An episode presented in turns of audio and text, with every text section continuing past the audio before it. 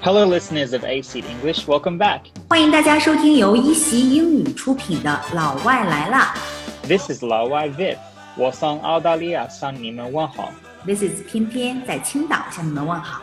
最近呢，在这个 international news，在国际新闻当中，这个词会经常出现，叫做甩锅。什么是甩锅？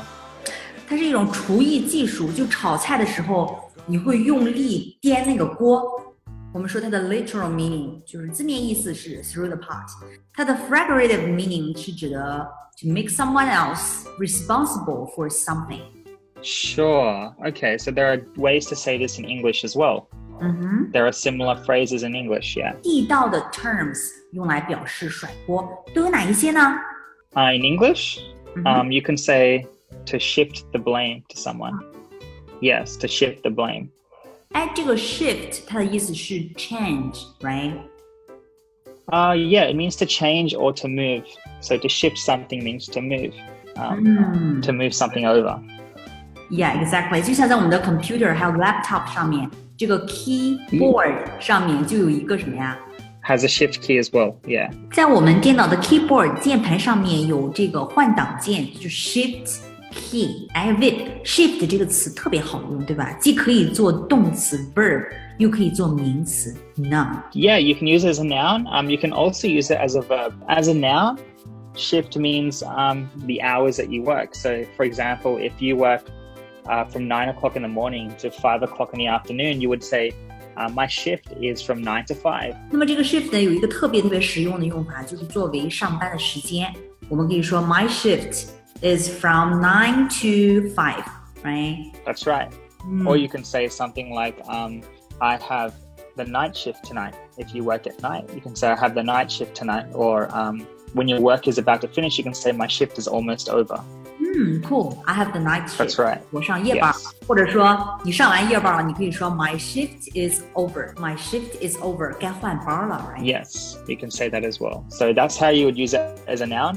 Um, as a verb, um, you could you could say something like, uh, "Could you please shift your the table to the left a little bit?" So shift in this case means to move or to move a little bit. 那我们说甩锅呢是 shift the blame。那还有经常说的一句话，我不怪你，怎么说呢？ Uh, I don't blame you. I don't blame you，非常简单。I don't blame you，还可以说这个事情要么怪我，要么怪你。 Uh, you can say that would mean blame it on on me or blame it on you. 嗯，所以呢，可以说 blame something on somebody，right？ Yeah. 这个 blame，b l a m e 这个词呢，也是既可以做动词，又可以做名词，是英语中最常用的词，大家必须学会。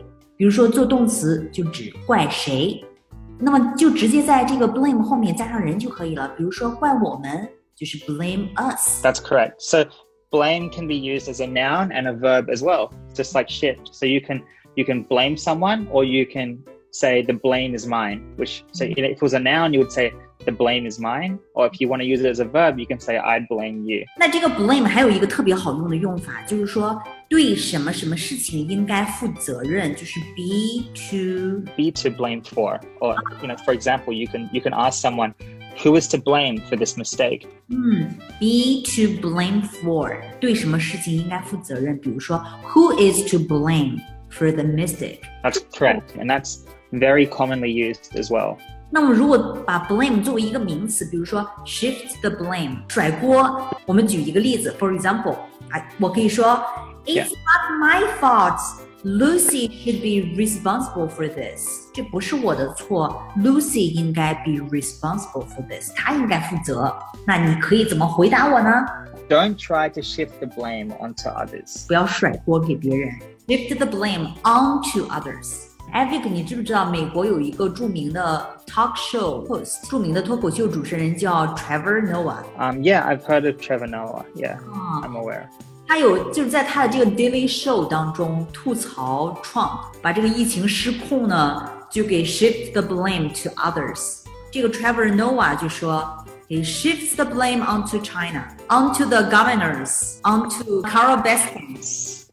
So hang on, because everyone is blaming Carole Baskin at the moment. Yeah. 所以呢，就是笑点就在于他说 Trump 把这个甩锅就甩到 Carole Baskin，甩到这个 Tiger King 的主角里面去了。那除了这个 shifting the blame 来表示甩锅之外呢，英语当中还有另外一个词也可以表示甩锅，就是 shirk one's responsibility. Hmm, shirk one's responsibility. Yes. 这个 shirk，what is to shirk？So to shirk means to avoid doing something that you should do. 嗯，逃避，right？shirk。 Yeah. 所以呢，我们可以把这个 person who shirk their responsibilities call them You can call them a shirker. Yeah, a shirker，逃兵，right？a shirker。 that's correct. 嗯，所以呢，我们最常见的组合应该是 shirk one's responsibility，right？比如说，I will never shirk my responsibility。 That's correct. You can say, I will never shirk my responsibility. 嗯 You can take responsibility instead. 嗯，我会承担责任的，I will take responsibility。 哎，那这个 shirk one's responsibility 是比较的 formal，对吗？ It is. It's very formal. Yeah, it's pretty formal. 是不是还有一个 more relaxing or more casual way to say 甩锅 Yeah, so um, a more sort of slang or casual way to say it would be to say to pass the buck.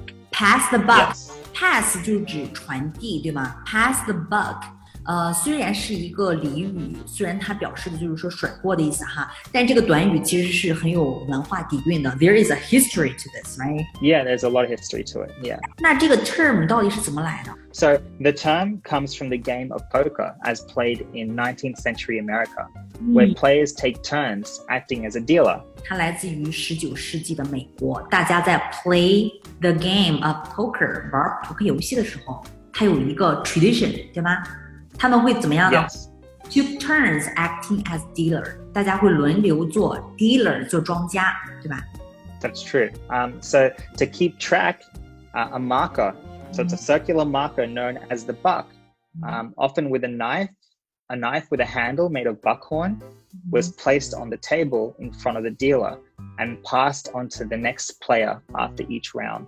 嗯，interesting。那庄家面前 打这个扑克板的时候，谁做庄，那么他前面呢就要放一把 buckhorn knife，也就是这个刀呢，它握柄这个位置呢是鹿角做的，那么要放这么一把刀 buckhorn knife 来做记号，表示这个人是 dealer，是庄家，对吗？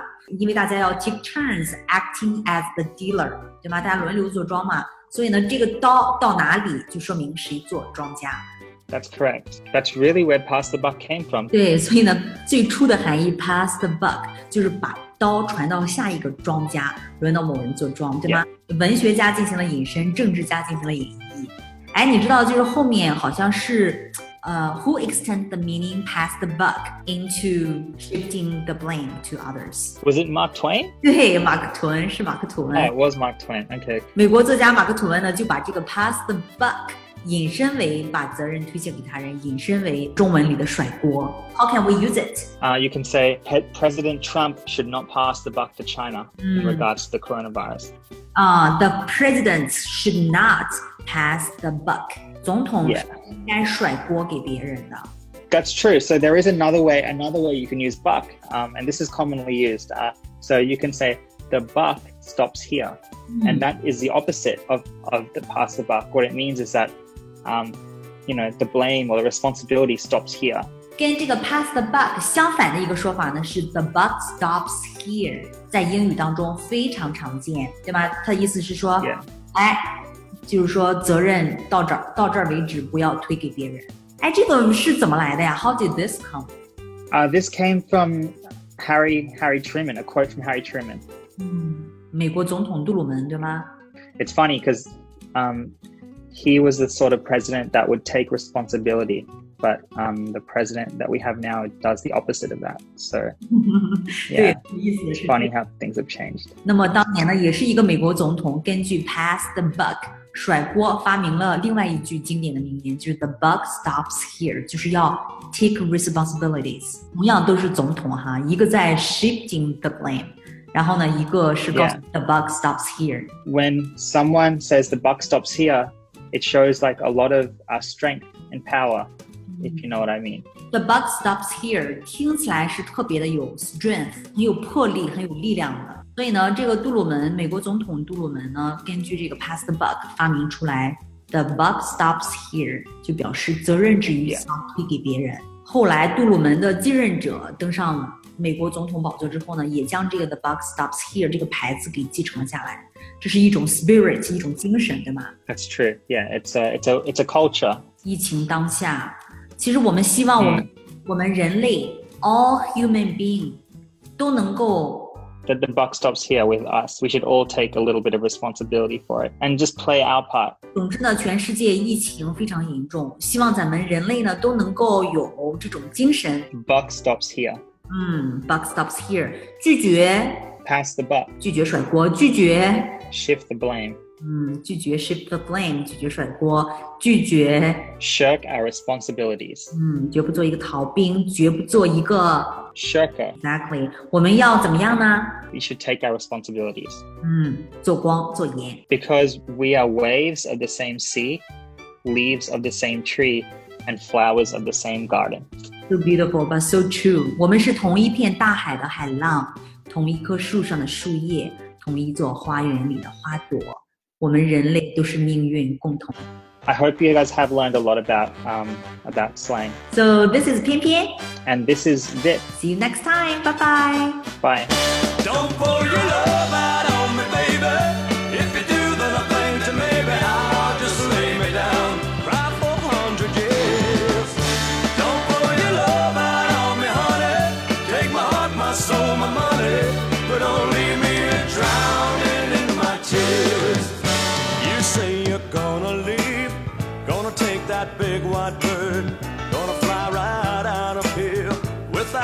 Single word. But you know you'll break my heart when I watch you close that